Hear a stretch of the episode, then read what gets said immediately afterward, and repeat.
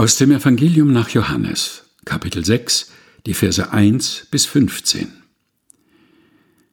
Danach ging Jesus weg ans andere Ufer des Galiläischen Meeres, das auch See von Tiberias heißt.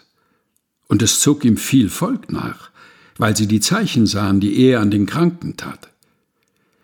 Jesus aber ging hinauf auf einen Berg und setzte sich dort mit seinen Jüngern. Es war aber kurz vor dem Passa, dem Fest der Juden. Da hob Jesus seine Augen auf und sieht, dass viel Volk zu ihm kommt und spricht zu Philippus, wo kaufen wir Brot, damit diese zu essen haben? Das sagte er aber, um ihn zu prüfen, denn er wusste wohl, was er tun wollte. Philippus antwortete ihm, für zweihundert Silbergroschen Brot ist nicht genug für sie, dass jeder auch nur ein wenig bekomme. Spricht zu ihm einer seiner Jünger, Andreas, der Bruder des Simon Petrus. Es ist ein Knabe hier, der hat fünf Gerstenbrote und zwei Fische.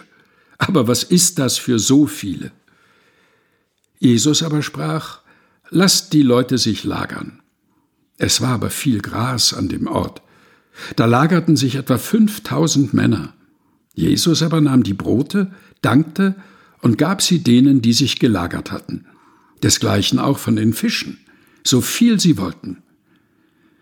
Als sie aber satt waren, spricht er zu seinen Jüngern, sammelt die übrigen Brocken, damit nichts umkommt.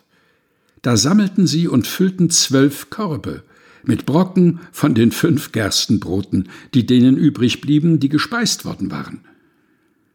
Als nun die Menschen das Zeichen sahen, das Jesus tat, sprachen sie, das ist wahrlich der Prophet, der in die Welt kommen soll. Da Jesus nun merkte, dass sie kommen würden und ihn ergreifen, um ihn zum König zu machen, entwich er wieder auf den Berg, er allein.